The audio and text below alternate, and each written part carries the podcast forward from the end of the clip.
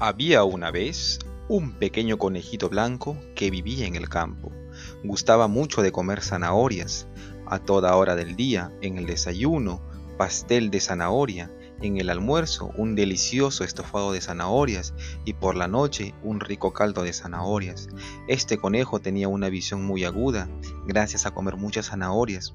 Cierta ocasión salió a pasear por el bosque y se encontró con un lobo muy hambriento.